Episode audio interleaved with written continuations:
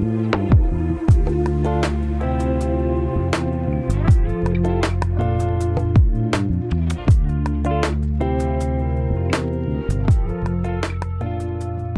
dia, como você vai? Tudo bem? E esses dias aí, como tem sido? Esses dias de desafio para nós, desafio de estarmos diante desta situação toda que temos vivendo do coronavírus. Quantas informações, não é? Vem uma informação aqui, outra ali.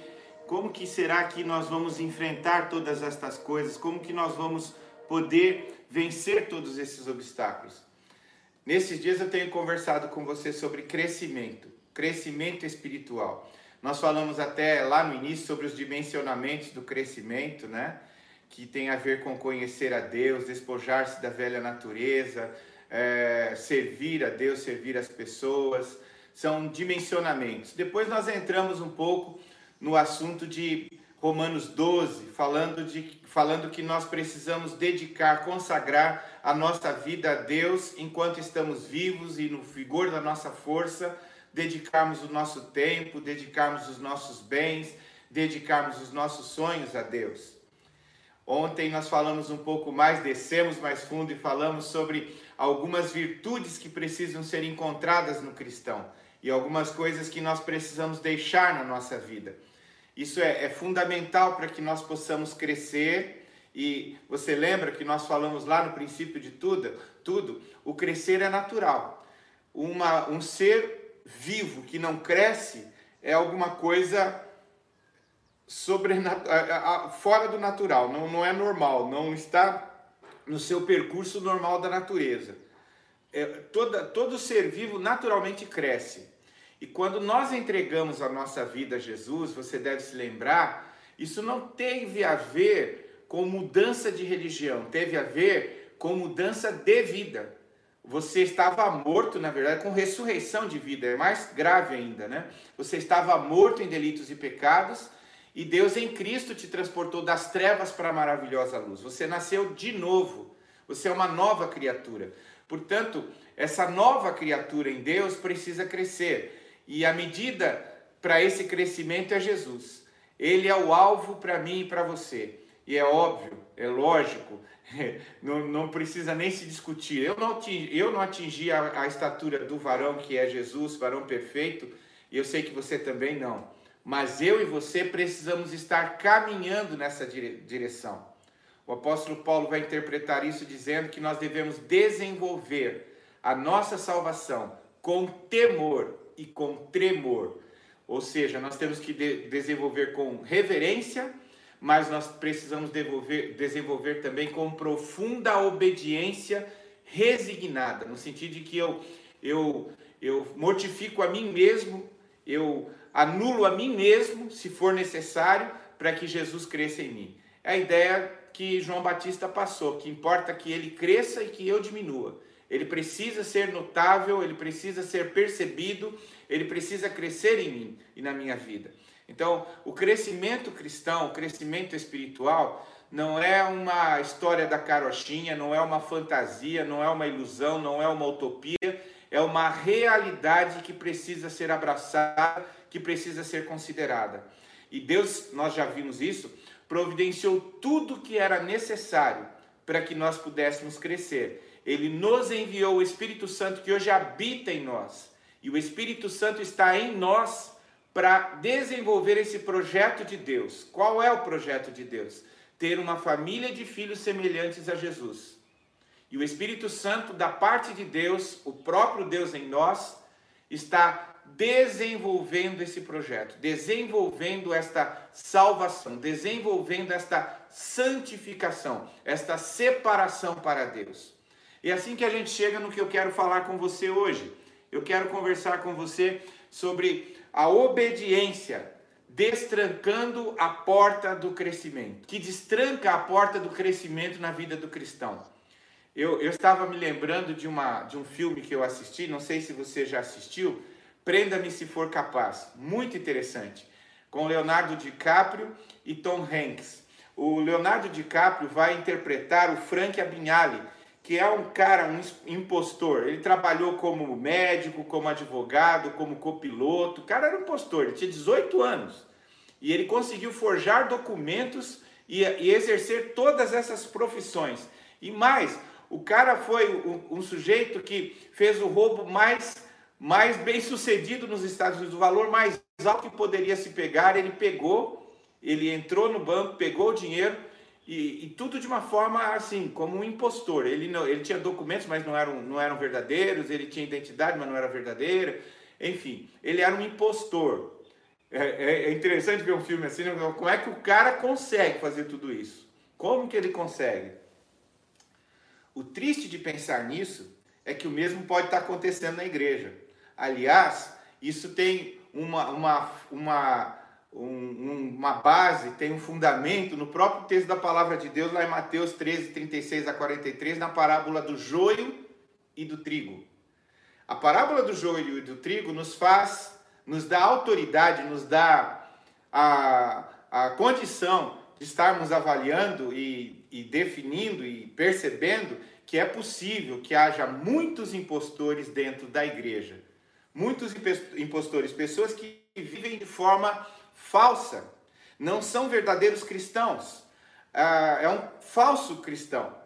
E nesse sentido, eu diria que há diversos critérios que podem avaliar a vida de um cristão. Mas o mais importante deles, sem sombra de dúvida, é a obediência. A obediência. Eu queria que você aí no seu lugar mesmo pudesse recordar e lembrar e repetir a palavra que eu estou dizendo. Obediência. Repita comigo, obediência.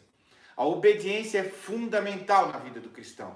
A Bíblia fala sobre isso insistentemente, sobre a necessidade de obedecer. Jesus vai clamar por causa da situação em que ele vivia. Por que vocês me chamam Senhor, Senhor e não fazem o que eu mando? Quantas pessoas entre nós podem estar dizendo e afirmando e declarando Senhor, Senhor, mas simplesmente não obedecem a Jesus, não fazem o que ele manda? Eu não estou falando sobre o que a igreja fala para você, eu estou falando sobre obedecer a Jesus. E nesse sentido, eu diria que as pessoas têm o direito de suspeitar de uma pessoa que diz crer em Jesus, mas não revela, não revela nenhuma transformação em sua vida, que, que possa sustentar uma fé genuína. Então, isso abre portas, abre possibilidades para as pessoas suspeitarem quando você não tem uma fé genuína. E Tiago vai afirmar isso. A fé, se não tiver obras, por si só, ela está morta. Sem obras, ela é morta. Então, se você crê em Deus, com certeza haverá evidências na sua forma de viver. Há uma relação inseparável entre obediência e fé. Uma relação que conecta a fé e a obediência. Se você tem obediência, necessariamente ela vai alimentar a sua fé. Se você tem fé, a fé vai alimentar a sua obediência.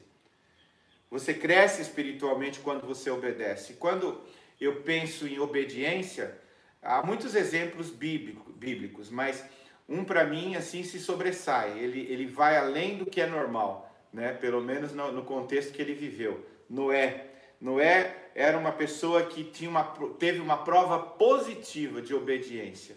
É, ele, ele foi contemporâneo, ou melhor, ele, foi, ele veio depois de Abel e de Enoque. Mas olha que coisa, Abel foi destacado por adorar a Deus. Enoque foi destacado por andar com Deus. Mas Noé foi destacado por trabalhar por, para Deus. Nesse sentido, eu quero dizer para você que uh, é importante o que fez Abel, é importante o que fez Enoque, mas para trabalhar para Deus, você precisa primeiro adorar a Deus. Isso é princípio de fé e de obediência. E adorando a Deus, você pode andar em Deus. E andando em Deus, você vai trabalhar para Deus. Noé fez esse ciclo acontecer na história e na vida dele. Nós encontramos então em Noé uma fé e obediência além do racional, além daquilo que é normal. Né? Eu, eu, diria que a fé e a obediência de Noé pode ser resumida em duas coisas que eu quero partilhar com você hoje, duas áreas. Ele obedeceu a palavra de Deus e ele rejeitou o mundo. Você pode repetir comigo? Ele obedeceu a palavra de Deus e ele rejeitou o mundo. Então, ele obedeceu a palavra de Deus. Lá em Hebreus, no capítulo 11, a galeria dos heróis da fé, no versículo 7 diz assim: Pela fé, Noé, divinamente instruído a respeito de acontecimentos que ainda não se viam, e sendo temente a Deus, construiu uma arca para a salvação da sua família. Meu, bota obediência nisso. O cara vai construir uma arca. A, a gente às vezes não tem noção da coisa. Ele estava no delta do, do Nilo entre o, entre o rio Tigre e o Eufrates uma região seca. Ele estava num lugar alto, desértico, centenas de quilômetros de um oceano. Deus diz para ele que está indignado com a maldade dos homens e que vai trazer juízo sobre a terra. E ele diz para ele: Mas eu encontrei em Noé um homem justo e íntegro, que, é, que, teme, que me teme e que me obedece. Então ele traz uma palavra Noé: Noé, eu quero que você construa um grande barco, uma arca e para que eu salve você, sua família e os animais, cada, cada é, casal de animais que você vai colocar nessa arca. Pensa, que loucura! Não sei se você lembra o tamanho da arca, mas lá em Gênesis 6,15 é, diz assim: olha, deste modo você a fará. Seu comprimento será de 130 metros. Uau! A largura de 22 e a altura de 13 metros. Isso no nosso, nos nossos dias, isso é uma coisa para quatro andares de um edifício, térreo e mais quatro. Olha só, quatro andares. Isso era um transatlântico. Noé iria construir um transatlântico. Imagine o tempo para construir isso. A Bíblia diz que ele levou 120 anos para construir. Meu, e aí vem ainda também essa situação que nós estávamos falando. Deus disse que iria chover. Olha, se Deus falar para nós, falar para mim, falar para você, vai chover, fala, tá Deus, nós estamos em Joinville, o senhor esqueceu? Aqui chove todo dia. Mas lá, até então, na criação, não havia chovido uma gota. O texto diz que apenas o orvalho da noite caía sobre a terra. Não havia chuvas. Não, não se nomeava isso. Não se sabia sobre o que é isso chover. Estava distante de rios distante de oceano. Como assim chover? Chover o quê? O que, que é chover? Deveria ser os questionamentos e as perguntas de Noé. A previsão do tempo, então, para Noé era essa, lá em Gênesis 6,17. Porque vou trazer um dilúvio de águas, não é nem uma chuva, é muito mais do que isso, sobre a terra para destruir todo ser em que há fôlego de vida debaixo dos céus. Tudo que há na terra será destruído. Mas o detalhe, como eu falei para você, está lá em Gênesis 2,5. O Senhor Deus não tinha feito chover sobre a terra. Não havia chuvas. E ele vai ter que obedecer a Deus e construir a arca. É interessante pensar porque ele, ele iria proclamar com o que estava fazendo o juízo de Deus. Não havia nenhuma pessoa que se havia se convertido, tanto que era só ele, a família dele, os seus filhos e as suas noras que iriam com ele. Aí o versículo 3 do capítulo 6 diz: Então o Senhor disse: O meu espírito não agirá para sempre no ser humano, pois este é carnal, e os seus dias serão 120 anos. Poxa vida, Noé podia ter racionalizado. Isso dá, um povo, dá um, ao povo muito tempo para se arrepender e mudar. É certo que eles vão é, endireitar até lá. 120 anos vai me dar de ideia. O que é que faz Noé durante 120 anos. Prega, constrói uma arca. Eu fico pensando nisso, né? Que coisa, 120 anos. Ele tinha sobre ele apenas uma promessa. No versículo 18 do capítulo 6, o texto diz: Com você estabelecerei a minha aliança. Ei, preste atenção. Nós temos infindáveis promessas de Deus a nós nós temos o fato e a palavra de Deus que mostra toda a trajetória da Bíblia, de Adão até o Apocalipse, mostrando a intenção de Deus, depois do homem cair em pecado, de trazer um redentor que nos redimiria, que nos levaria de volta ao relacionamento com Deus. Nós sabemos que esse redentor veio, esse redentor viveu entre nós, o próprio Deus se fez carne, Jesus e viveu entre nós sem pecado. Morreu de forma injusta para pagar o preço dos nossos pecados. Ressuscitou ao terceiro dia para que nós tivéssemos vida. não nos deixou só, subiu ao Pai, mas enviou o Espírito Santo para estar presente nas nossas vidas e nos conduzir pelo caminho do Pai. Veja que coisa tremenda. E nós muitas vezes desanimamos muito fácil. Nós deixamos o caminho muito facilmente. Então, a promessa é essa, e a base da promessa é no capítulo, no versículo 8 do capítulo 6, porém Noé encontrou favor aos olhos do Senhor, ele encontrou graça.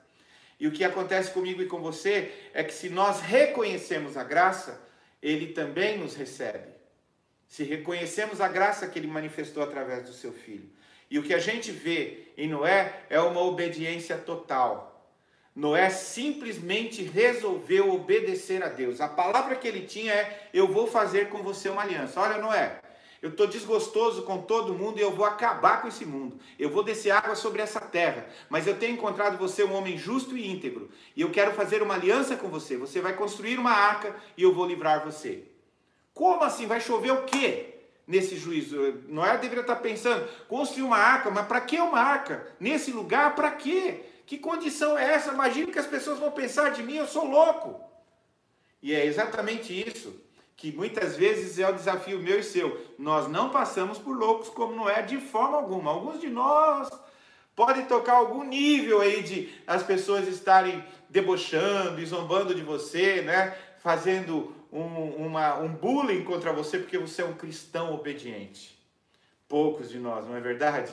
Vão sofrer esse tipo de bullying. Infelizmente, quase nenhum de nós. E especialmente por não vivermos a radicalidade do Evangelho como Noé viveu. A obediência, ouça isso, é uma chave que destranca a, o caminho que, que traz para nós libertação, traz para nós crescimento em Deus. Noé era obediente. O versículo 22 diz: Foi o que Noé fez, conforme tudo que Deus lhe havia ordenado, assim ele fez. Que fé, que obediência diferente da maioria de nós. Alguns de nós obedecem por uma semana, não é? Ah, não, eu vou tomar um propósito em Deus e agora eu vou assumir tal coisa, eu vou abandonar esse pecado na minha vida, eu vou fazer o plano de leitura. E aí você vai para uma semana, meu Deus do céu, eu não aguento mais. Noé ficou 120 anos em cima de uma promessa feita.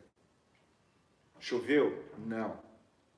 Acabou a arca? Não mas ele cria no que Deus iria trazer sobre a terra. As pessoas dizendo para ele: você é louco, você é maluco, o que você está fazendo? Não, porque Deus disse que vai chover, ele vai derramar um dilúvio sobre a terra, vai cair água sobre a terra. Que você está maluco? Como cair água sobre a terra? Isso não existe, não, rapaz. Você está doido?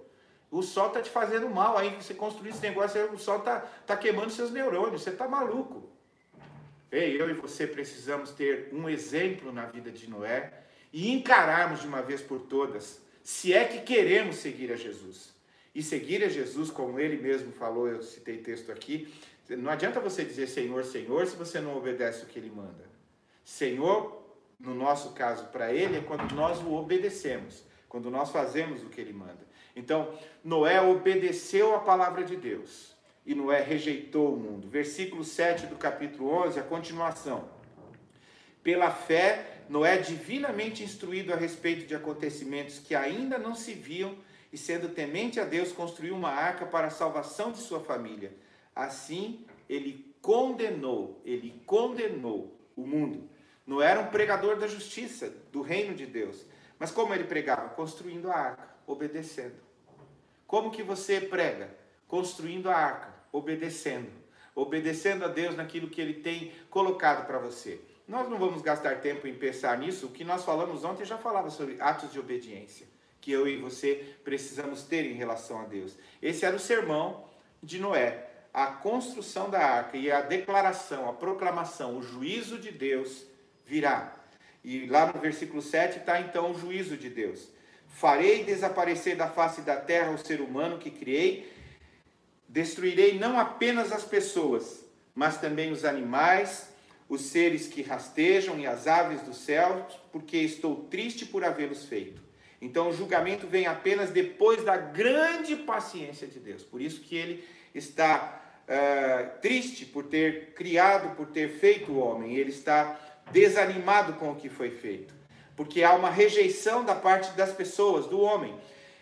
E, e aí cabe para nós até a concepção do que, do que o apóstolo Paulo vai falar em Romanos, dizendo que não há motivos para o homem rejeitar a Deus, porque ah, tudo que se vê, tudo que foi criado, nos torna indesculpáveis diante de Deus. Os céus manifestam a glória de Deus, o firmamento anuncia as obras das suas mãos, a natureza declara a existência de Deus, mas nós negamos o Senhor. Desde os tempos de Adão e Eva, Deus prometeu um redentor, prometeu que nós seríamos livres. Gênesis 3,15 afirma isso. Da semente da mulher virá alguém que pisará a cabeça da serpente, trará libertação e salvação eterna. Então será, será que é diferente nos nossos dias? O próprio Senhor Jesus diz que não. Pois assim como foi nos dias de Noé, assim será também na vinda do Filho do Homem. Se darão em casamento, estarão vivendo a sua vida, mas todo mundo desligado do propósito eterno de Deus, vivendo a sua vida como bem entender. E talvez, possivelmente, impostores dentro da igreja, da própria igreja. Talvez você, eu sei que é grave o que eu estou falando, mas é porque é grave mesmo. Você deve tomar muita atenção quanto a isso. Talvez você se julgue uma pessoa convertida, séria com Deus, mas olhando para a palavra, olhando para Noé, olhando para as referências, você vê, você se enxerga como uma pessoa que está distante do propósito eterno de Deus. Você não obedece como Noé o fez. E hoje ainda é tempo de você retomar caminhos e tomar essa chave na sua vida para que você possa crescer. Talvez a estagnação na sua vida tenha sido justamente o fato de que você não obedece a Deus. Olha, meu filho, o Espírito Santo está falando com você, você precisa ter intimidade com o Pai. Como eu vou ter intimidade e o Espírito Santo com o Pai? Você precisa estar frequentando a comunhão com os irmãos. Você é membro lá da Siloé, então você precisa estar em comunhão com os irmãos na celebração. Você precisa participar do GP. Você lembra que o seu pastor tem falado? O GP não é simplesmente um evento, é um lugar para você ter comunhão, é um lugar para você crescer, é um lugar para você ser confrontado nesses problemas que você tem, para você ajudar outros também nos problemas que eles têm, para você ser discipulado. Você precisa ler a Bíblia, você precisa se apropriar de Deus, você precisa ter um tempo de comunhão comigo olha quanto tempo que você não veio falar comigo. Talvez o Espírito Santo esteja falando com você assim agora. Então é tempo de retroceder. É tempo de retroceder. E há motivo para a obediência. O, ver, o verdadeiro cristão demonstra que ele conhece a Deus por um profundo desejo de ser obediente. Aqui a gente pode ser muito claro e transparente. Sabe, eu desejo ser obediente. Eu desejo. Porém, eu não posso afirmar que sou completamente obediente. Não sou mesmo, infelizmente. Mas eu desejo. Há um desejo profundo no meu coração. E esse desejo não é contrariar a vontade de Deus, esse desejo é obedecê-lo. Portanto, aqui há uma distinção que o apóstolo Paulo coloca em 1 Coríntios, muito necessária para essa hora. O pecado para mim gera tristeza na minha vida ele não gera remorsos, ele gera tristeza. Eu fico entristecido porque desagradei a Deus. A, a, coisa aí não é nem a situação de, ah, puxa vida, eu poderia ter feito outra coisa. Não, eu me arrependo, aquilo dói, machuca, porque eu sei que eu entristeci o Senhor. Não tem nada a ver necessariamente comigo, tem a ver com Ele. Ele me amou, Ele me ama, Ele tem propósito para a minha vida. Como é que eu tenho a coragem de desobedecê-lo? Como a minha alma chegou a esse ponto? Sabe aquelas lutas de Davi nos Salmos? É bem isso. Minha alma, quieta-te. Segura aí o teu lugar, segura, segura a situação. Não é por aí. Você tem que mudar, você tem que regenerar. Esses são os diálogos da, da minha alma comigo. Eu preciso mudar, eu preciso crescer. Então, eu diria que há duas espécies de obediência nesse sentido, né? A obediência legal, que aquela de ser violada, que o preço é a morte. Então, você faz porque o pastor falou, você faz porque as pessoas estão cobrando de você, você faz porque senão Deus vai jogar você no fogo do inferno. Essa é a obediência legal, que não é legal. uh, mas a obediência graciosa, que é o espírito amoroso, que é, embora cheio de defeitos, mas profundamente quebrantado. Isso não tem como não se lembrar de Davi não é? Não tem como. E ele é o homem que achou a chave do coração de Deus. Não é assim que diz o texto de Atos? Davi encontrou a chave do coração de Deus. Ele era um homem segundo o coração de Deus. Qual era a chave do coração de Deus? Ele tinha um coração quebrantado, contrito, e Deus se agrada disso. Ele era obediente. Ele não, não tensionava ah, os projetos de maldade no coração dele, não eram ah, as coisas que ele desejava para a vida dele. Mas como homem falível, como eu e você, ele caía. Mas como ele mesmo afirma, o Senhor não, não permitia que ele permanecesse prostrado. E o Espírito do Senhor renovava nele a alegria da salvação para o caminho com o Senhor, para a retomada do caminho com Deus. Então precisa haver um desejo no nosso coração de obedecer a Deus, um desejo profundo e um desejo que se torna prático, concreto e executável na nossa vida. Nós vamos executar a prática do, do, da, de obedecer a Jesus. Pensando nisso, eu me lembro também que eh, eu, eu, eu posso lembrar disso. Os discípulos não obedeceram sempre a Jesus. Eles não foram sempre obedientes a Jesus. Mas é interessante que um dia Jesus chega para o Pai e declara: Eles têm guardado a tua palavra. Você se lembra disso? Lá em João 17, na oração sacerdotal. Ele vai dizer: Eles têm guardado a tua palavra. Em que sentido que Jesus está falando? Pedro não negou ele? Como assim? Entre outras coisas, do que Jesus está dizendo? Jesus os media com uma, não com a obediência absoluta, essa da legalidade, mas ele, ele media com um espírito obediente. Um espírito obediente. Você tem um espírito obediente. Você tem se sujeitado ao Senhor em amor. Se você não tem, é por isso que você não cresce. É por isso que você não amadurece em Deus. Não existe verdadeiro conhecimento de Deus que não, resiste, não resulte num espírito de obediência graciosa. Há um texto muito precioso lá em Tito 1,16, diz assim: ó, afirmam que conhecem a Deus, mas o negam por meio do que fazem. É por, por isso que são abomináveis, desobedientes e reprovados por, para qualquer boa obra. Então nós precisamos ser moldados por Deus sempre. 1 João 2,6 diz: quem, quem diz que permanece nele, esse também deve andar como ele andou. Ou seja, você permanece, você o conhece, você anda e você está em comunhão. E, consequentemente, isso é indicativo de salvação. Permanência, conhecimento, andar, comunhão, salvação. Intimidade com Deus. Somos cristãos? Então temos que ser como Jesus. Filipenses 2,8 vai dizer como ele era ele se humilhou, tornando-se obediente até a morte e morte de cruz. O que eu lamento é que ele não está pedindo para mim ser obediente até a morte e morte de cruz. Mas nem precisa tanta distância, por muito menos eu já tropeço. Mas eu quero ser obediente, eu quero andar nos caminhos dele. Percebe? É muito diferente da situação da, da prática da vida da desobediência, na vida alienada do Senhor, na vida religiosa, na vida firmada tão somente em preceitos humanos. É, é uma entrega realmente de vida, totalmente dedicada a Deus, comprometida com Ele. A sua obediência torna-se um referencial, o nosso referencial absoluto. A, a, a obediência de, de Noé torna-se um referencial para nós. Um referencial de obediência a Deus. Mesmo que você não perceba, as pessoas estão observando a sua vida o tempo todo. O que elas vão encontrar em você? Uma obediência à palavra de Deus e uma rejeição ao mundo, como Noé? Elas estão ouvindo a sua proclamação?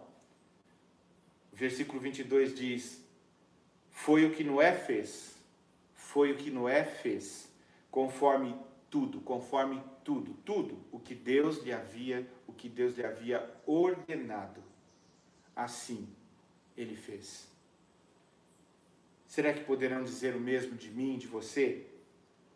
Eu, você, crescemos para ser como Jesus enquanto obedecemos? A minha oração, a meu respeito e a teu respeito, é que o Senhor encontre em nós um coração obediente como o de Davi, como o de Noé. Um coração contrito e quebrantado. Sabendo que o pecado é uma eventualidade na nossa história, infelizmente, mas um dia não vai ser. Nós seremos completamente libertos do domínio do pecado. Mas enquanto isto aguardamos acontecer, essa regeneração total na volta de Jesus, nós precisamos alimentar um espírito obediente, obedecendo ao Senhor em todos os nossos caminhos, para que ele seja honrado, dignificado, reconhecido e proclamado e recebido por muitos. Eu quero orar com você. Amanhã nós estamos de volta. Vamos orar? Senhor Jesus, nós queremos ter na nossa vida um exemplo como de Noé. Nós queremos ser como Noé. O Senhor nos perdoa, Pai, porque por vezes nós agimos de forma tão impensada, tão traiçoeira. Mas Deus não encontre em nós um impostor, por favor. Senhor, nós queremos que o Senhor encontre em nós um espírito quebrantado para que o teu filho possa declarar ao Senhor que nós temos guardado a tua palavra, por obedecermos, por desejarmos profundamente obedecer ao Senhor, porque amamos o Senhor, amamos a tua salvação, amamos a tua presença, amamos ter o Senhor. Então trabalha a nossa vida, cada um de nós, e edifica em nós pessoas semelhantes a Jesus. Faz isso, Senhor, na minha vida, na vida daqueles que me assistem nesta hora, Senhor. Em nome de Jesus.